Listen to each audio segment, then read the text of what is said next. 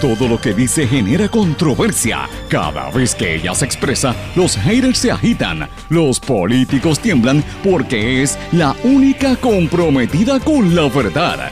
Periodista, bloguera, relacionista licenciada, analista de la noticia, escritora y le dicen la provocadora en las redes sociales. Y ahora comienza en blanco y negro con Sandra Rodríguez Coto.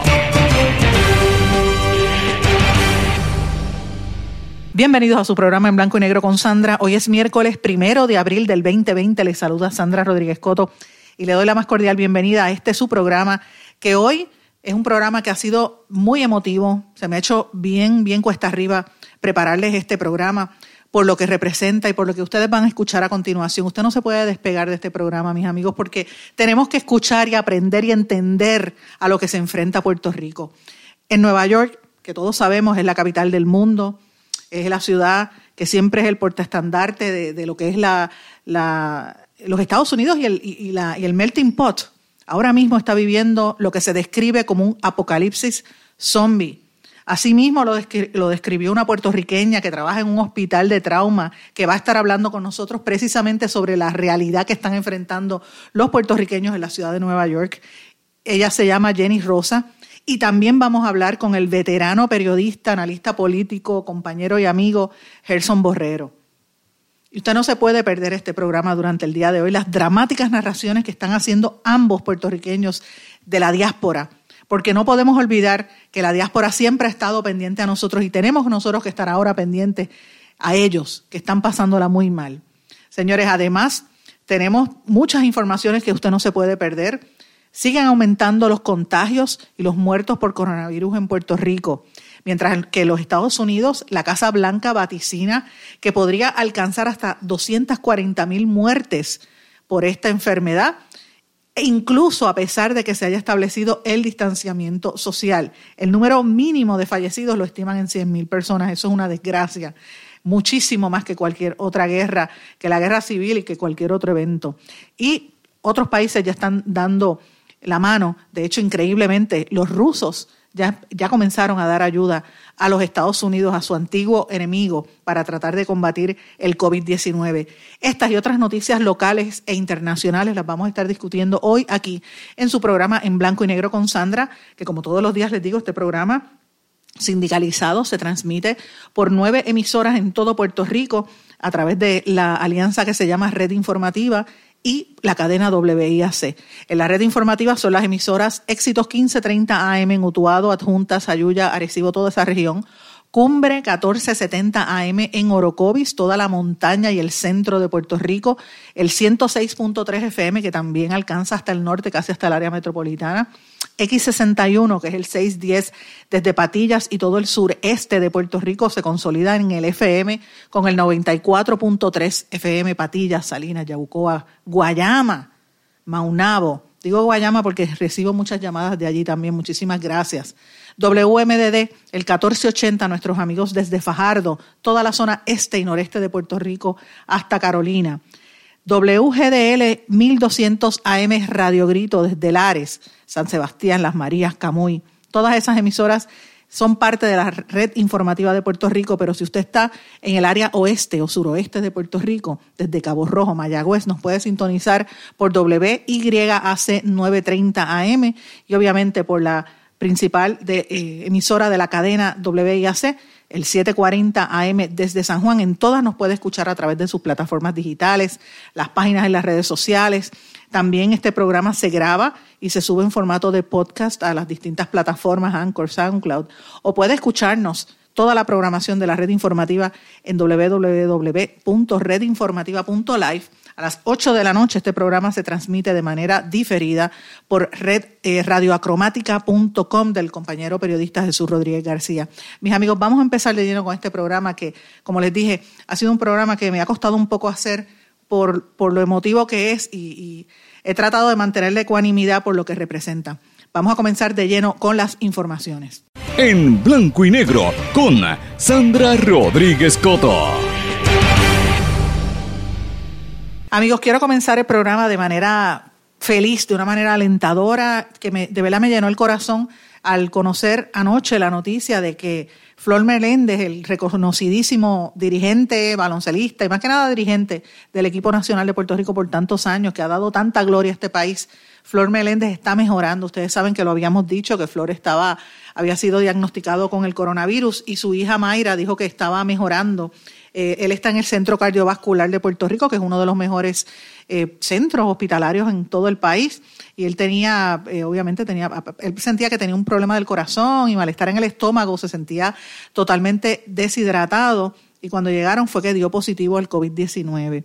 Eh, para nosotros pues es un poquito fuerte porque nosotros apreciamos mucho a Flor en lo personal. Flor es amigo muy cercano a mi papá y estudiaron juntos en el, en el oratorio San Juan Bosco desde niños. Y pues yo, yo crecí toda la vida conociendo a, Flor y a, su esposa Nilda, y después ellos se fueron para Argentina cuando los años que Flor estuvo trabajando por allá, pero siempre regresaban y siempre nos encontrábamos a través de la, de, de la historia. Hace, como les conté, creo que fue ayer eh, o antes de ayer, les dije que eh, ayer o el, o el, fin de semana, no, no recuerdo ya, porque he estado trabajando todos estos días, pero les contaba que eh, la última vez que, que compartimos tanto Flor como su esposa Nilda, fue allí mismo en la iglesia eh, María Auxiliadora, en Cantera, donde estuvimos ah, conversando, la pasamos muy bien, almorzamos los cuatro, o sea, ellos, ellos dos con mis papás y, yo, y, la y mi hija, la pasamos divinamente bien.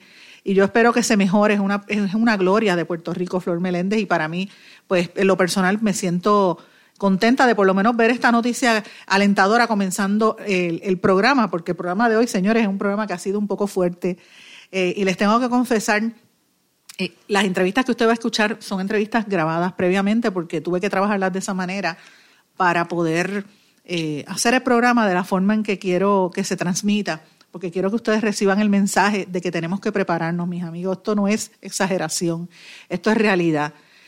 ayer el, doctor Fernando Cabanillas, el, reconocidísimo oncólogo de auxilio mutuo, estaba bastante consternado porque su paciente falleció. Ustedes recordarán que el paciente le insistió en que le hicieran las pruebas y el gobierno con su lentitud y su incompetencia no se las hicieron. Finalmente cuando vinieron a hacerla ya salió positivo y el señor, el paciente de 71 años murió. Él estaba recluido, ese paciente, en ese hospital, pero no es el único, han muerto otras personas también, murió una terapista respiratoria, eh, sabemos lo que está ocurriendo en otras partes de Puerto Rico y la, la, implicación y lo que esto representa, ¿verdad? La gente habla mucho del impacto económico y ciertamente lo es. Las tiendas Macy, las tiendas JCPenney anunciaron que van a despedir a todos los empleados. Eh, hay algunas áreas, algunas empresas que están recortando nómina porque si no tienen trabajo no tienen con qué pagar y pues uno, uno ve que está viviendo una nueva, una nueva estilo de vida, una nueva forma de vivir. Pero, y encerrados a la misma vez, porque es la ironía si colapsan las telecomunicaciones, pues uno no sabe qué va a hacer, porque de qué manera uno se puede comunicar o saber de lo que está pasando en el mundo exterior. Pero a pesar de todo eso, mis amigos, nosotros no estamos en una guerra como las que vivieron la gente en la Segunda Guerra Mundial, en la Primera Guerra Mundial, en, en, en Vietnam. Es otro tipo de guerra, es una guerra por la supervivencia y más que nada por el sentido común. El sentido común nos obliga a estar despiertos, a estar con los ojos abiertos, a compartir entre nosotros a través de las redes sociales, del Internet, de los medios, pero no en persona. Eh, tenemos que evitar el contagio, mis amigos. No podemos salir, lávese las manos. Usted sabe lo que tiene que hacer. Cúbrase, evite que otras personas se enfermen. Si a usted no le importa la vida, usted por lo menos no sea criminal y no mate a la persona que quiere defender su vida, sobre todo a las personas mayores, pero esto impacta a todo el mundo. Así que no salga, evite el contagio porque esta situación es mucho peor de lo que usted puede anticipar. Y lo vamos a estar conversando durante el día de hoy en este programa con las entrevistas que vamos a presentarles a continuación, que usted no se puede perder aquí en Blanco y Negro con Sandra. Amigos, la situación en Nueva York está fuera de control y para que nos den una perspectiva de lo que está ocurriendo en la ciudad, tengo en línea telefónica a Jenny Rosa, y tengo que admitir, Jenny es mi prima, nosotros la conocemos como Corey. Jenny trabaja en el hospital Lincoln, en el Lincoln Hospital en el Bronx, y ella anteriormente estuvo también en el hospital eh, Mount Sinai. Jenny, how are you? I'm good, thank you. Are you hanging in there? I'm trying. It's not easy, but I am definitely trying. Can you please tell us uh, how is what's what's going on? You're on the first okay. row. Mm -hmm. I I work for Lincoln Hospital. I work in the radiology department. I'm a clerical associate there. And I mean, as per my coworkers and what I'm seeing, it's almost like a zombie apocalypse. It's crazy. People are just walking around like like if they're half dead. Mm-hmm. You know, people are just dropping dead. It's just it's horrible. And then the staff, they're over, they're completely overwhelmed because it, this is a pandemic that's just you know con- consuming us all. You know, people, you know, the people that work there at my hospital, the, you know, we're limited with supplies. Mm-hmm. Because this is such an epidemic that, you know, the supplies are running low and, you know, people are just going in blindly. Okay, let me let me just do you know? let me let me just try to do a little translation here, Corey. Corey, eh, la, la la persona que están escuchando ya entiende español, pero se le hace más fácil hablar, en inglés.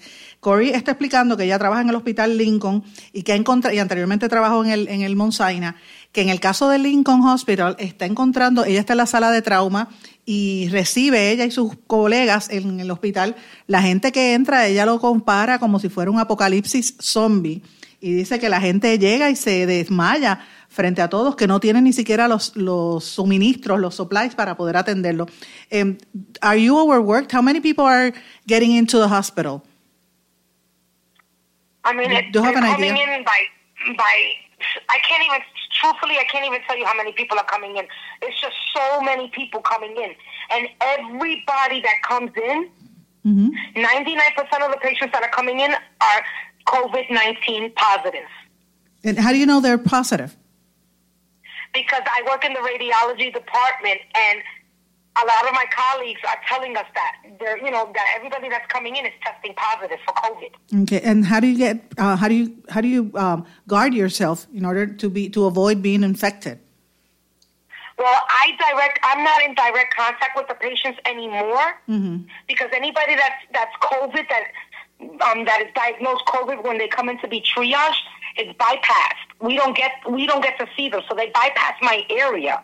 But our techs, our radiology technicians, go to the patients in the emergency room and do the X-rays and do everything for them.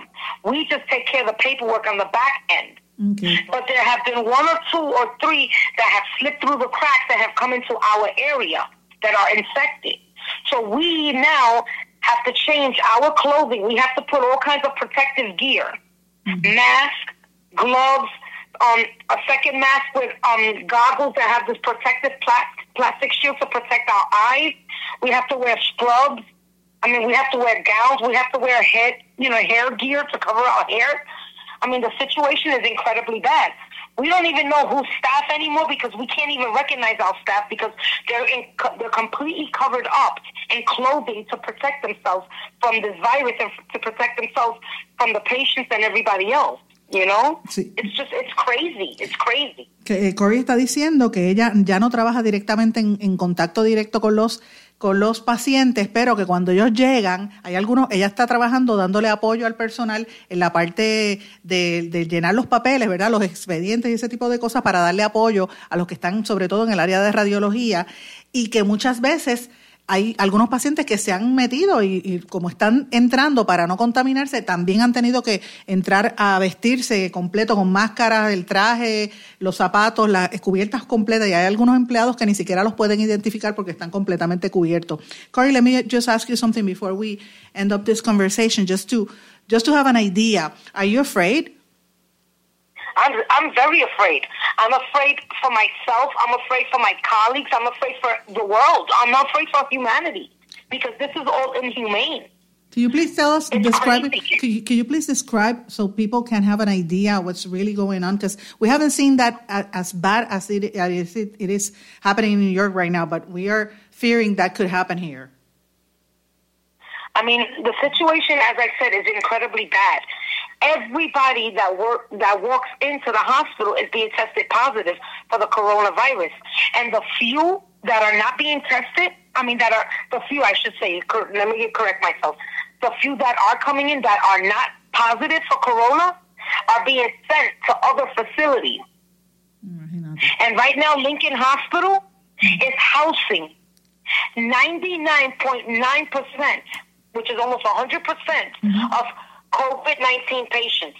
So once they come in, they're admitted and they're taken upstairs. And anybody that is not corona positive is being sent to another hospital elsewhere.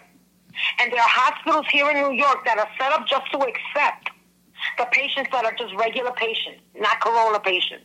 Carrie, some people have told me that, that it seems like it, it's almost like a war zone. Do, do you feel that yeah, you're. It is. Mm-hmm, do you feel It you're in a war? How? how? How can you describe that so people can have an idea? Okay, so let's let me explain this much. Mm-hmm. We have we do not have enough beds in our emergency rooms to properly treat the patients. So patients are sitting in chairs. Wow. Patients, patients are sitting on blankets on the floor Dios mío. Just so that they can be treated accordingly because the law says that we cannot deny medical attention to anyone if they come into the emergency room whether they have medical insurance or not. So we have to treat every single body. And it's so bad it's so bad that the healthy patients that do not have corona that do not have the coronavirus are put in the same areas as the patients that are infected with the coronavirus Oh my God. do you understand? Yeah, yeah, yeah. It's that bad. It's, it's you know, it's scary. So, the, So it's only a matter of time here in New York. It's only a matter of time before everybody gets the coronavirus if they do not get this thing under control.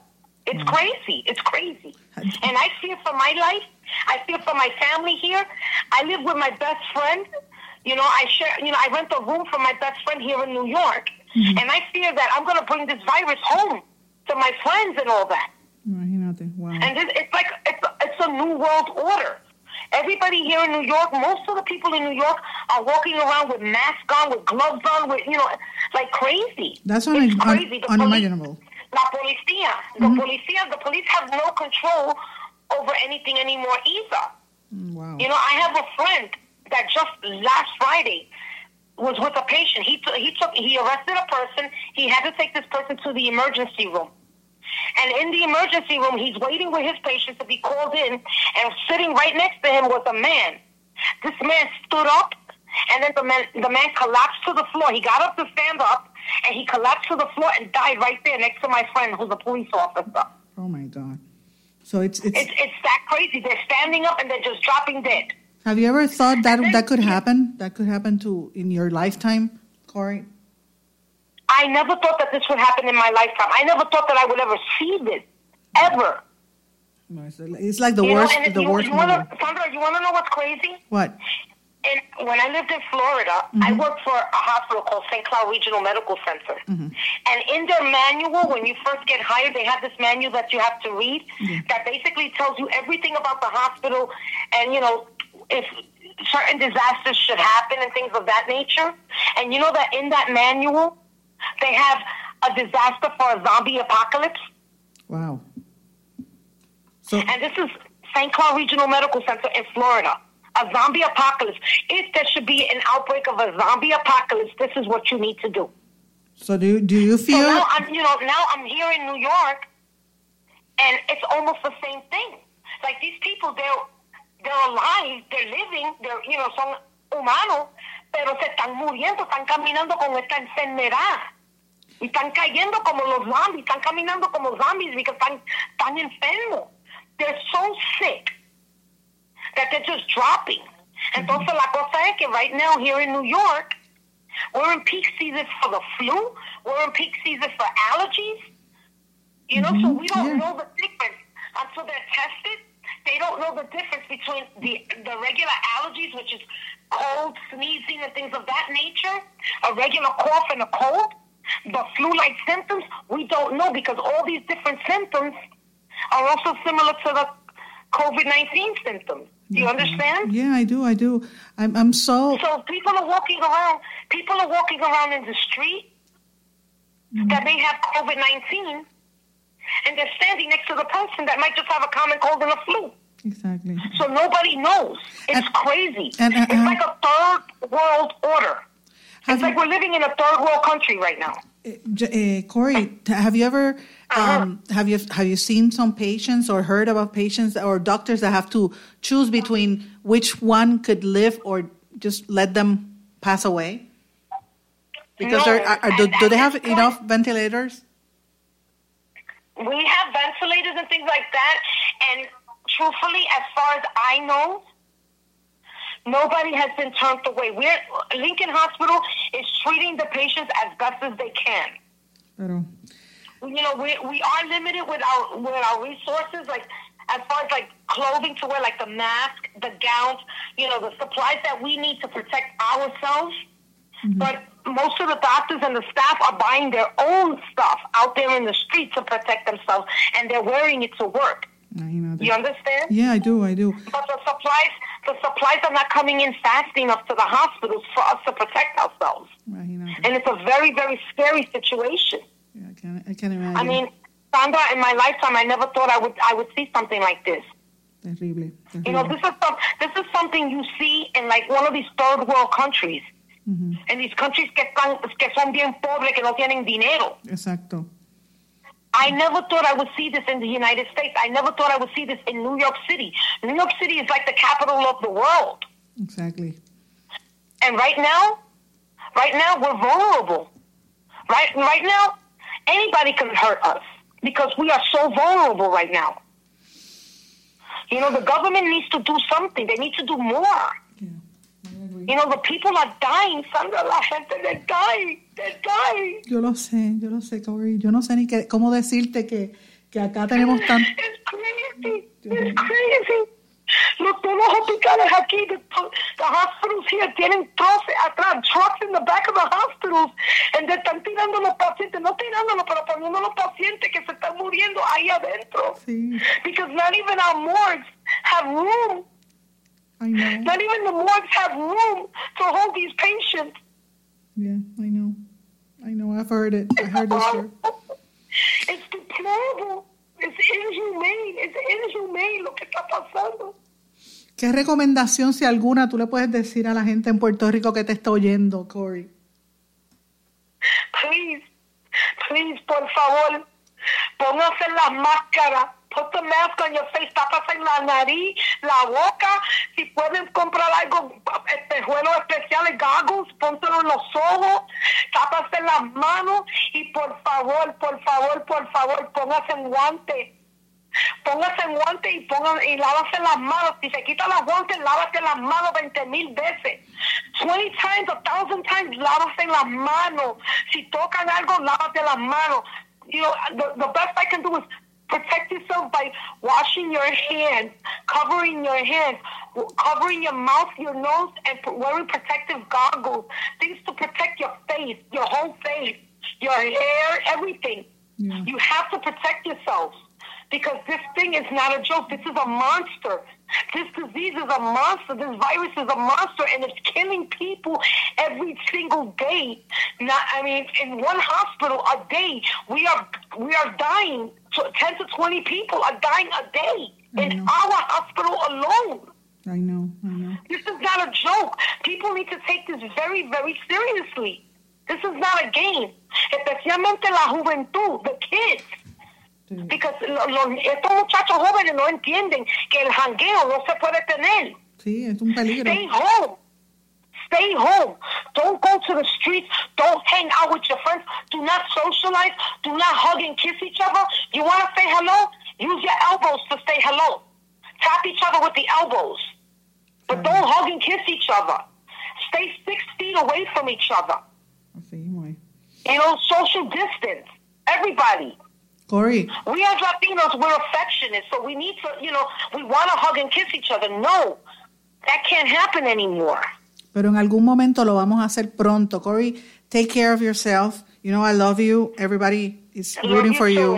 Y espero que estés bien, you, tu familia. and- y esto va a pasar, mi amor. Esto va a pasar y pronto vas a volver y vamos, te vamos a ver. Si yo no te veo en Puerto Rico, vas a venir para acá a coger sol. Yeah, well, I'm planning. I want to go to Puerto Rico definitely soon because I want to see my father. I haven't seen my father in a couple of years. Pues hay que verlo. Hay que ver a papá. Hay que ver a papá. Un abrazo, mi Yeah, amor. so I'm, I'm making, estoy haciendo planes para irme para Puerto Rico tan pronto que todo esto pase. Así mismo. Eso So es I lo que want to see the family and everybody. Nos vemos You cuando know? vengas por I acá. miss everybody. Vamos a ir a una pausa, mis amigos. Esta era eh, eh, Jenny Corey Rosa, que, quien trabaja en el Hospital Lincoln en el Bronx, en Nueva York, y que nos está narrando el, el cuadro tan desolador que tenemos y están viviendo allá en la ciudad de Nueva York. Vamos a una pausa, regresamos enseguida. No se retiren, el análisis y la controversia continúa en breve, en blanco y negro, con Sandra Rodríguez Coto.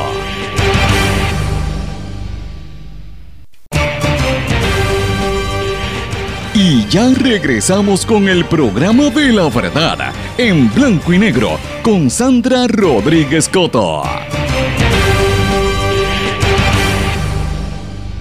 De regreso en blanco y negro con Sandra, amigos, tengo en línea telefónica a una persona que cuando ustedes lo escuchen, ustedes rápido van a recordar quién es. Es un periodista de primer orden, bien reconocido en la ciudad de Nueva York, puertorriqueño, que está allá en la diáspora, como decimos nosotros, bien reconocido, trabaja en New York One también tiene sus programas en diferentes medios, este, HITN, entre otros. Pero ustedes van a escuchar la voz y se van a acordar de él por un querido compañero de la radio, que ya no está, don Luis Francisco Ojeda.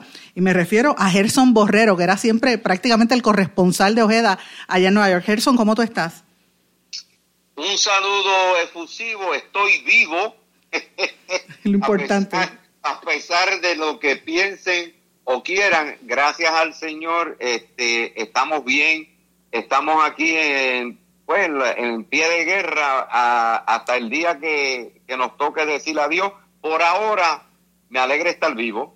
Sandra, este, lo que enfrentamos no es esta crisis nada más, lo que, eh, lo del coronavirus, sino que simplemente el mundo, eh, nuestra patria, eh, abatida con tantas cosas negativas, con tantas cosas feas y ahora lo que puede enfrentar, que yo espero que no, que Dios se ampare de nuestra isla nación, porque lo que estamos viviendo en Nueva York, lo que se está viviendo en Estados Unidos, pero particularmente en este estado, 19 millones y medio de personas, es una cosa increíble, y la ciudad, los cinco condados que componen la ciudad de Nueva York, Queens, Brooklyn, Manhattan, el Bronx y Staten Island, es una cosa que inimaginable en términos de que nos creíamos que éramos el centro del mundo. La capital eh, del la Ciudad, la ciudad más grande, la ciudad más importante, éramos los Cheche Colé para aquellos de ustedes que entienden ese lenguaje. Y hemos, de momento, estamos aterrorizados en ver cómo el sistema médico, el sistema de salud, no los médicos ni las enfermeras, sino el sistema, cómo han ido, cómo ahora caduca el cierre de hospitales y entidades médicas durante las últimas dos décadas, 20 años, que han ido poniendo lo que es eh, las ganancias sobre lo que es la salud del país o de los neoyorquinos en particular. Una cosa que nos tiene, sinceramente, eso es la realidad que estamos viendo y más que el virus, aunque yo no soy, eh, no te puedo, no soy psicólogo ni estoy tratando de hacer un análisis eh, de, o, de explicarte algo que, pero lo que estoy viviendo, lo que estoy viendo entre periodistas, entre profesionales, entre gente que tratan de comprender por qué hemos llegado a este punto con el, con el, con el diablo que tenemos, porque eso es el diablo personificado en Estados Unidos, en la Casa Blanca. con, Trump? con Donald Trump, el señor presidente, que no se merece ese título, pero que obviamente el sistema político de este país se lo otorga con el dichoso Electoral College, el colegio electoral. Nosotros tenemos, estamos, Estados Unidos está viviendo unos tiempos jamás vistos y no es simplemente por el azote que tenemos ahora con este virus que eh, va a matar a una cantidad de personas que todavía no se sabe, porque no sabemos, se todavía se está tratando de descifrar cómo se va a manejar esta situación. Pero primero, antes de que me comente, porque hemos estado viendo las noticias, lo estoy siguiendo bien de cerca, ¿verdad? Y hablando con muchos amigos que tengo por allá, tú sabes que yo viajo regularmente, pero mi preocupación, ¿tú estás bien? ¿Tu familia, tus hijos, tus hijas están bien?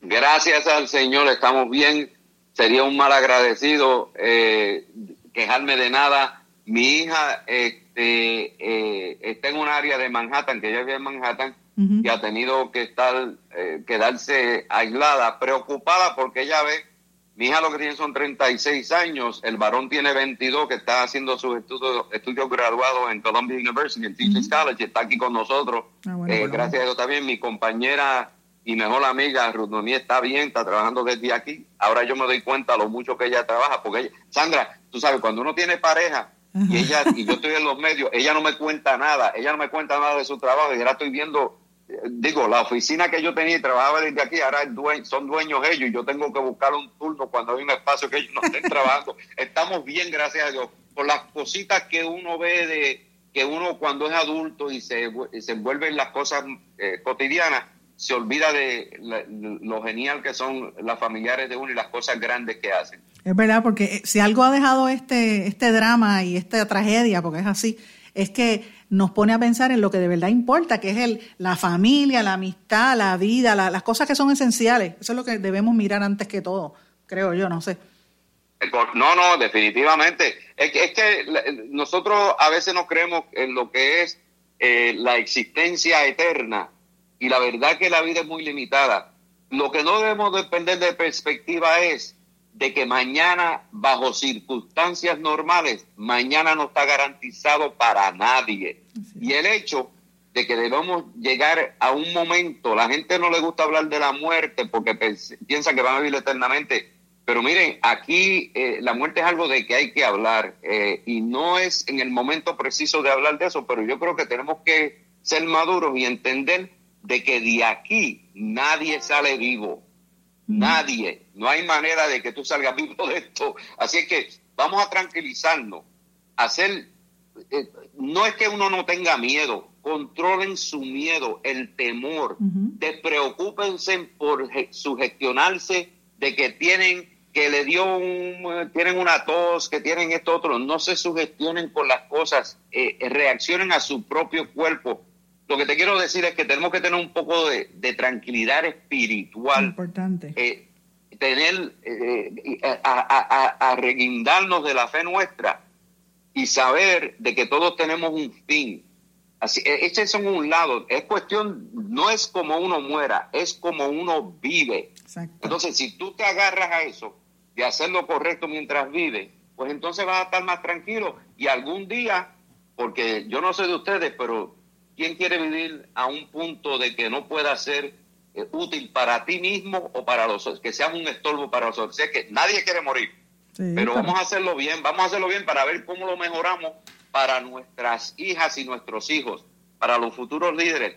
Coger un poco de vergüenza, coger yo he estado viendo, nosotros en la diáspora, Sandra, y no es cuestión de predicar, estamos pendientes mucho más de lo que ustedes creen y, llevo décadas diciendo esto con mi amigo que mencionaste, Luis Francisco, mi hermano Luis Francisco. lo queremos, lo queremos, aunque no está ahora en la radio, pero yo sé que espero que esté oyendo porque a, lo mejor está por allá por Jayuya, mis cariños, o aquí en Guaynabo, donde quiera que esté, mis cariños a Ojeda, siempre. Yo, yo, me, ¿sabes? E, e, ese tipo de dedicación, eh, las mujeres y hombres que van a generar el futuro, que le van a dar vida a la patria, a la isla nación que queremos tanto, que hemos, no fue que abandonamos, sino que tuvimos que salir. Entonces entiendan que el amor que nosotros tenemos por Puerto Rico, yo salgo de Puerto Rico a los cinco años y medio. Y ya, este, gracias a Dios, a los 69, yo estoy tan enamorado y, y, y me encanta el aire, el sol, las palmas, el coco, los mangoes, los tamarindos, eh, el maví. Lo que, te quiero, lo que te quiero decir, Sandra, que ese amor no se disminuye, crece. Todo lo el espacio, y tú lo sabes porque tú también has estado a este lado del charco. Sí, sí, es, diferente. Uno, uno aprende a quererlo de otra manera, porque aprende a entender. Y, y, estos son momentos difíciles, que no crean que no estamos presentes en todos los sufrimientos y hemos estado desde eh, María y los terremotos, y de hecho yo estaba allá en diciembre, pero Mira, de acá te puedo decir que si es un espejo para ustedes o es algo que ustedes pueden mirar es que por más preparado que ustedes estén, que, que, pensamos, asumimos, presumimos aquí en Nueva York con médicos de primer orden, especialistas mundiales que vienen del mundo entero a verlos aquí y nos estamos quedando cortos. ¿Por qué digo eso? A los médicos, enfermeras, al personal clave de emergencias, a toda esa gente que uno a veces se molesta por las largas esperas, que yo nunca he entendido, porque con todo respeto a los médicos en Puerto Rico, tienen una, una falla que me dicen mis amistades y mis propios familiares. En Puerto Rico hay un mal entre la clase médica que se creen que son dioses y no hay más que solamente un dios. Tienen que ser más humildes porque van a ver familiares suyos, van a ver médicos que van a morir, según se está viendo aquí, ustedes no están inmunes tampoco, sean un poco más humildes en su profesión y más dedicados. No le estoy criticando en este momento, es que tienen que, que, llegar a la realidad de que todos estamos en esto por igual. Aquí no hay diferencia, esta enfermedad, esta crisis, esta pandemia no discrimina, créanme que no discrimina. Esto no es cuestión de género ni nada de eso, es cuestión de que usted esté pendiente y haga caso a lo que le están diciendo. Y precisamente por eso te llamo, porque siempre la, la diáspora está pendiente a Puerto Rico y yo creo que si algo se demostró de María, siempre se ha demostrado, pero yo creo que de María y los terremotos para acá es que si no hubiese sido por la diáspora, yo creo que Puerto Rico no se hubiese levantado en gran medida, porque ustedes eran los que estaban pendientes, eran nuestros ojos. Y ahora yo creo que nosotros con esta situación, quizás no estamos viendo la magnitud de lo que está ocurriendo allá yo sé que el caos en Nueva York es, este es fuerte. ¿Cómo tú evalúas la gestión de Cuomo? Ah, el gobernador Andrew Cuomo, déjame decirte, yo conozco a Cuomo, le evalúo en una forma que eh, con, unos, con unos prejuicios y unos favoritismos. Los prejuicios son porque lo conozco desde que ambos teníamos pelo. Eh, y él, él, él, todavía le queda un poco porque es lo que tiene son ahora 62 eh, años. Y como dije, yo tengo 69, pero nos conocemos. Yo conocí, tuve la primera de conocer a su papá Mario y también lo seguí, lo critiqué y eso. Y entonces, pues Andrew y yo tenemos, nos conocemos. Y yo lo conozco. No es que somos pana ni amigos, pero los conocemos y nos respetamos. Pero él ha tenido su, como todo político, no es perfecto. Sin embargo, la experiencia, eh, hay algo bien dentro de él que viene siendo similar a los otros puertorriqueños y me refiero a que es bien italiano y los italianos son bien sentimentales. Mira lo que está pasando a su país, Italia, el, el, país del origen de sus abuelos, en el caso de Andrew Cuomo. El gobernador eh, tiene unos amores con Puerto Rico, pero es porque él también se crió en, él es nacido en Queens, un condado poblado por diferentes grupos étnicos, sí, muchísimos, son 100, 119, 120 países que presentado en el condado de Queens entonces él se crió entre todo eso. Eh, dentro de eso también con las tradiciones italianas, eh, con, con los respetos, con eh, la fe religiosa, muy católico. Dentro de todo eso, vuelvo y te digo, lo que es la habilidad que él tiene es saber la, en, el aspecto político y por las posiciones que ha tenido, que él lo menciona, es su experiencia de gobierno federal. El gobierno estatal él lo conoce de arriba abajo, el gobierno municipal lo conoce también este muchacho comenzó a los 20 años. El, historial, o sea, él está usando, para responderte a tu pregunta, muy hábil. Él es un, él es un guerrero, él le gusta pelear políticamente, olvídate, es sagaz, es una persona ah. que sabe, pero ahora tiene unos sentimientos que se demostraron en Puerto Rico desde el día antes de María, porque sabía lo que venía, y como él tenía con Hugo, que también cuando estaba en HUD, que fue secretario de, de, de, dentro de todo, él, está usando su máxima destreza y a la misma vez siendo bien humano y humilde en decir, y, lo bueno de él es que no es como estos políticos que desafortunadamente existen en todas partes del mundo, incluyendo en Puerto Rico, que se la saben todas. Él simplemente busca a los más expertos. que por ejemplo, ustedes ven, si ven al doctor Zucker, eh, el doctor Howard Zucker, ese hombre, si ustedes, eh, eh, lo que es eh, los conocimientos que tiene y los títulos que tiene, él no se busca cualquier pelagato por darle un acomodo político o cualquier pana de él. Él busca expertos, gente que sabe más de él y él es muy bueno. Lo, lo, la destreza de Cuomo en estas situaciones es como, eh, y lo voy a simplificar, cuando los carros tenían que llevarse a los mecánicos y era el mecánico, él sabe, él coge un motor y te lo desmonta. y, lo, desarma y lo vuelve a componer. Él sabe componer, él es muy diestro en eso, porque cuando estaba en universidad se ganaba la vida eh, como en, en, en los camiones estos, que cuando había un carro que se quedaba, quedado, él iba a recogerlo y lo tenían que arreglar en el momento. O sea que él tiene ese tipo de conocimiento que no es solamente el ejecutivo, tiene unos conocimientos prácticos, es muy humano y también conocedor de las limitaciones tantas de él como el, el, gobierno. Vamos a una pausa, mis amigos, regresamos enseguida. No se retiren, el análisis y la controversia continúa en breve, en blanco y negro, con Sandra Rodríguez Coto.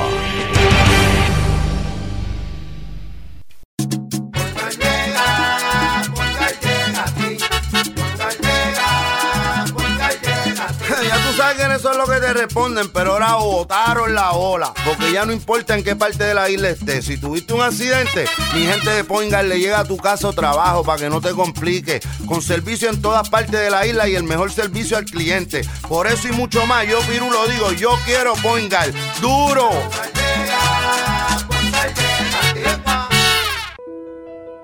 Sabemos cuántas personas murieron de verdad durante el huracán María. A usted lo escucharon en el momento de mayor desesperación. Todavía siente aquellas noches a oscuras y de incertidumbre. ¿Qué pasó mientras los vientos azotaban y luego en aquellos días y semanas después cuando no había sistema de comunicaciones? Reviva cada minuto con una narrativa real sobre lo que pasó en la bitácora de una transmisión radial, catalogado como uno de los mejores libros del año 2018 por la crítica literaria. Es una lectura necesaria porque no podemos olvidar nuestra historia para que esta no se repita. Bitácora de una transmisión radial, disponible en las principales librerías a través de todo Puerto Rico y en la internet lo consigue en Amazon, en libros787.com y en travaliseditores.com, publicado por Travalis Editores. Quítese el dolor de cabeza con sus obligaciones de contabilidad con los servicios que presta Villalba y Villalba Company, directo, personal y con sensibilidad humana. Lo que se busca en un verdadero asesor de contabilidad para todo tipo de servicio de contabilidad, pago de IBU, pago de nómina, informes trimestrales y anuales y otros. Ofrecen servicio directo personalizado. Villalba y Villalba Company. Para orientaciones, su teléfono el 939-336-5774.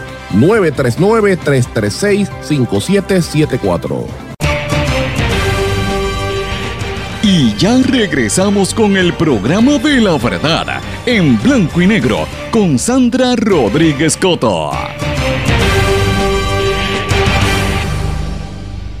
Regresamos en blanco y negro con Sandra. En esta parte final vamos a continuar la conversación con Gerson Borrero. Nos quedamos antes de irnos a la pausa en que Gerson nos estaba hablando de la forma en que se ha estado expresando y actuando el gobernador del estado de Nueva York comparado a otros políticos. Porque compara, yo lo comparo, yo he estado mirándolo bien de cerca y estoy pendiente a las, a las noticias. Esa fotografía del, del, del Comfort, el US Comfort, el barco que, que vino aquí cuando el huracán eh, y verlo eh, con la Estatua de la Libertad, eso es impactante, pero yo, tú sabes, y veo la, la, la cara de gravedad, la, la, seriedad, la preocupación que tú ves en la cara de, del gobernador versus la actitud de, por ejemplo, Donald Trump al principio, que empezó negando, después, después este, minimizando, y ahora ha tenido que aceptar que esta situación se está saliendo de, la, de proporción en muchos estados. ¿Cómo tú evalúas eso? Bueno, eh, el ver el buque este llegar, te tengo que decir que nos, nos emocionó, porque vimos de momento eh, como el buque, ese buque naval representó como una, a los neoyorquinos nos, nos tocó, porque entendimos que no estábamos siendo abandonados. Te siento, te, momento, te, siento, te momento, siento, te siento frágil, te siento frágil, sí, no. Gerson. Bueno, por, por, porque eh, vale. Sandra, hay tanta gente personas que son, este, la guerra que hemos tenido siempre son los soldados. Tenemos una serie de personas enfermeras. Sí. La valentía de, de, de, esa clase médica, de los doctores, que saben muchos de ellos eh, que van a morir. Saben muchos de ellos. ¿Tú sabes lo que es eso? Sí, lo sé. Cuando te, cuando te dicen a ti, el gobernador pidió voluntarios, hay más de 40 mil médicos que, que, han salido de su retiro y enfermeras que han salido, ¿quién abandona su retiro para irse a, a, a, lo que sabe puede ser esa trinchera donde puede resultar ser tu tumba?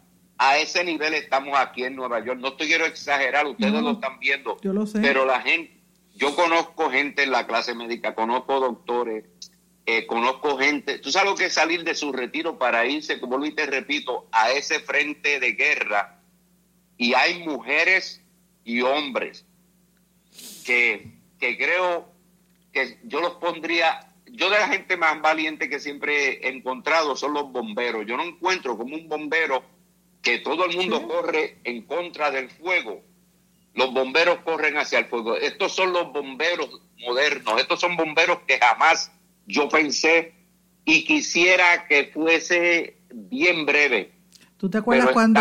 ¿Tú te acuerdas cuando 9-11, que estuvimos allí, yo estuve allí cubriendo aquello? Correcto. Y nosotros veíamos, lo, de hecho, para los amigos que no me están, que no, saben, en 9-11, yo de casualidad estaba en Nueva York cubriendo algo para el Nuevo Día. Y yo veía a los policías y a los bomberos corriendo para la, para, para la nube y la nube venía para acá. Y uno corría, los periodistas también. Hay algunos periodistas, no todos, Gerson, que, que, se que nos atrevemos a meternos en esos sitios, pero ahora uno lo piensa. Pero eh, yo sé que los médicos, las enfermeras, los paramédicos, la están pasando muy mal. Y, te siento frágil porque yo sé lo que estás, llevas varios días pendiente a todo esto y de verdad no quería, perdóname si te traje a este punto, pero no, no era mi intención, es que estamos acá en Puerto Rico bien preocupados por la situación y, y, ver cómo, cuáles son las opciones. O sea, ustedes están en una cuarentena prácticamente eh, y, no tienen idea de cuándo se termina. Estamos, y según nos explica lo, lo, que, lo que estamos volviendo y discúlpame si, me, si me emocioné, pero es que sinceramente eh, me tocó porque en todo esto lo que no se puede perder eh, de vista o, de, del alcance es la fragilidad que tenemos todos, la fragilidad de la vida, de lo que es la existencia de todo el mundo. El miedo colectivo que estamos sintiendo, hemos aprendido a controlarlo, pero no es cuestión de que hemos vencido nada. Sandra, estamos en una situación de que, como el gobernador no lo han escuchado, pero muchos ya conocemos porque hemos hablado con diferentes personas que están dentro, es que nadie tiene la respuesta y nadie sabe cómo esto va a desenca el, el, el desenlace con lo que será lo máximo que se avecina ahora ya entrando en estos días. Estas próximas dos, tres semanas son clave. Aquí viene el azote principal. Creo que estamos preparados, pero hay gente también, como tú sabes, desobediente. En Manhattan hay gente todavía congregándose. Hay que meterlos presos, hay que meterlos presos.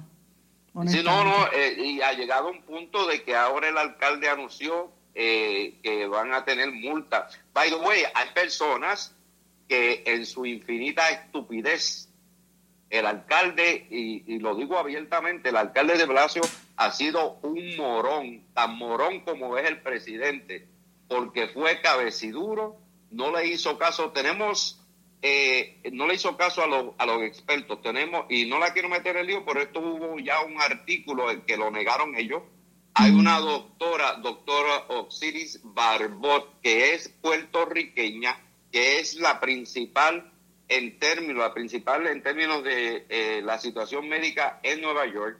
Eh, y, dentro de lo que es ese, eh, la doctora Osiris Barbot es la comisionada del Departamento de Salud del New York City Health uh, Department del New York City Government, o sea, del, gobierno municipal.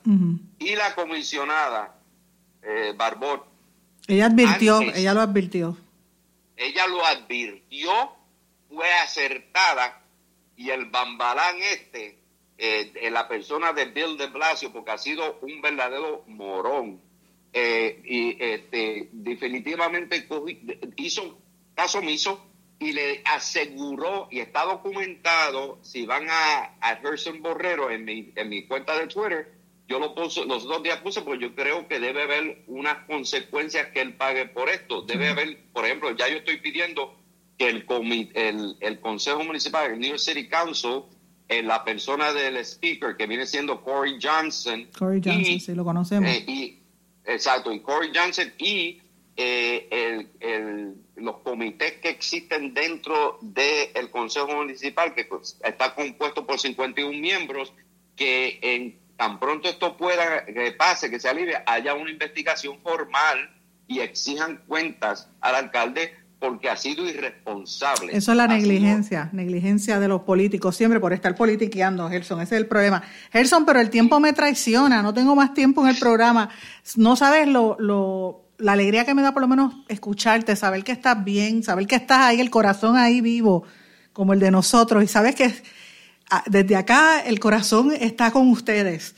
No puedo estar físicamente, no nos podemos abrazar porque está, estamos también nosotros en cuarentena, pero sabes que el amor y el cariño siempre está ahí, querido. Tú sabes que, eh, ahí. Gracias, Sandra, gracias. Y, sabemos que la separación física no quiere decir que la separación sentimental eh, exista. Al contrario, tiene que ser más, abrazarnos más en una forma que se sienta de verdad, porque yo creo que, y en eso incluyan oraciones, las oraciones eh, llegan y penetran. Así que todo eso. Importante. Eh, Sandra, quedo a tu disposición. te voy a seguir llamando para, para dar updates en los próximos días a ver qué otras cosas han sucedido. ¿Está bien? Gerson, gracias por estar con nosotros. Un abrazo y abrazo a todos los compatriotas allá en Puerto Rico. Cuídense. Gracias. a todos. quedamos poco y somos pan pagados. Así es, era Gerson Borrero desde la ciudad de Nueva York. Amigos, ustedes escucharon esas declaraciones de Gerson Borrero y tengo que confesarles que primero cuando mi prima Corey hablaba, eh, a mí de verdad se me formó un taco bien grande porque sé la, la, un taco en la garganta porque sé que estaba bien emotiva y bien preocupada con la situación que está ocurriendo allá. Y luego cuando converso con Gerson me pasó lo mismo. De hecho, no sé si ustedes se dieron cuenta que yo tuve que coger un poquito de aire porque ciertamente mete miedo mete miedo, tenemos que estar preparados y, a veces uno lo dice, pero uno cómo se prepara para esto? Pues mira, tratando de seguir las instrucciones, no salir si no es necesario. Anoche la, la Casa Blanca tuvo una rueda de prensa, cada vez que Trump está haciendo este tipo de, ruedas de prensa, pues me conecto para mirar porque es importante, a pesar de, de las locuras que a veces dice, cómo ha ido cambiando de versión. Lo importante es que ayer vaticinaron que hasta 240 mil personas podrían morir y que estas dos semanas que vienen ahora van a ser bien severas y bien dolorosas. El mínimo de muertos que anticipan son 100 mil personas. Imagínate, una situación fuerte. Y hay algunos científicos que están previendo que, podría regresar en octubre nuevamente este virus uh, que está haciendo tanto destrozo en todo el mundo, que podría regresar a los Estados Unidos. El presidente de Rusia, Putin, le ofreció ayuda a Trump, ayuda médica, para tratar de frenar la situación grave epidemiológica. Ya es, indudable que en otras partes del mundo saben lo que está pasando en los Estados Unidos. Es muy fuerte. Y ellos van a estar enviando un avión con equipos médicos para ayudar a los trabajadores de salud en esta lucha y lo dio a conocer. Ellos han estado en conversaciones. Siempre hay unas teorías ahí de conspiración y la gente siempre pues eh, se sorprende de los antiguos rivales, ¿verdad? Y, enemigos, pero a la hora de la verdad todos somos seres humanos y necesitamos ayuda. El presidente de México, Andrés Manuel eh, López Obrador, ustedes saben que este, ha estado en la palestra pública, ha tenido mucha oposición en los últimos meses, muchas críticas a su gestión. Eh, y obviamente cuando empiezan a salir los brotes del coronavirus, empiezan a hablar, a, empiezan a, reprocharle y a decir que él estuvo mintiendo, que él tuvo posturas que no eran eh, correctas, que eran encontradas y que hay mucha información falsa eh, criticada tanto por los opositores como por el propio gobierno. Eh, por ejemplo, el 28 de febrero la Secretaría de Salud informó del primer caso del COVID en, México y dos días más tarde cinco casos. Y entonces en aquel momento López Obrador dijo, hay que abrazarse, tenemos que abrazarnos todos. ¿Quién dice que no nos podemos abrazar? Mira que, y, ese de, eh, mientras él estaba abrazando y besando a personas, que ustedes saben que uno no puede tocar porque se, se transmite. Y ciertamente México es uno de los sitios donde más contagio comunitario ha, visto, ha habido en los últimos meses, pues han utilizado eso en su contra y también lo han utilizado para la, La, la, inconsistencia en el mensaje. Por eso es que es tan importante que los gobernantes tengan un mensaje claro y definido. Aquí, por eso todo el mundo aplaude a la gobernadora cuando dijo la cuestión del toque de queda. El problema es que lo dijo bien en el principio, pero de allá para acá ha sido una sarta de disparates y de, y de inconsistencias y medias verdades que yo lo veo bien difícil tratar de levantarla. O la callan y ponen al secretario de salud a hablar o hacen algo, porque hasta ahora ha sido un desastre y, la gente no le cree. Y eso es peor, porque cuando tú no tienes credibilidad en el público, pues en una situación como esta es muy cuesta arriba cualquier declaración que vayan a hacer. Eh, y eso es un tema pues sumamente serio y mire lo que le está pasando al presidente de México. Eh, evidentemente, esta situación, según la Organización Panamericana de la Salud, va a seguir empeorando en todo el hemisferio americano. Así que ya ellos lo están anticipando que se va a seguir intensificando, no solamente en, ¿verdad? de Canadá, Estados Unidos y México, sino todo el área de Centro, Suramérica y obviamente el Caribe, que ya sabemos toda la situación como está. Mis amigos, no tengo tiempo para más, me tengo que despedir. No sin antes desearles a todos que pasen muy buenas tardes. Como siempre les digo, esté pendiente a nuestras redes sociales. Escríbame, porque necesitamos comunidad. Comparta nuestras redes sociales. En Facebook, Sandra Rodríguez Coto. En Twitter e Instagram, SRC Sandra. Y me despido. Será hasta mañana en blanco y negro con Sandra. ¿Se quedó con ganas de más? Busque a Sandra Rodríguez Coto en las redes sociales o acceda a en blanco y negro.blogspot.com porque a la hora de decir la verdad solo hay una persona en la cual se puede confiar. Sandra Rodríguez Coto en blanco y negro.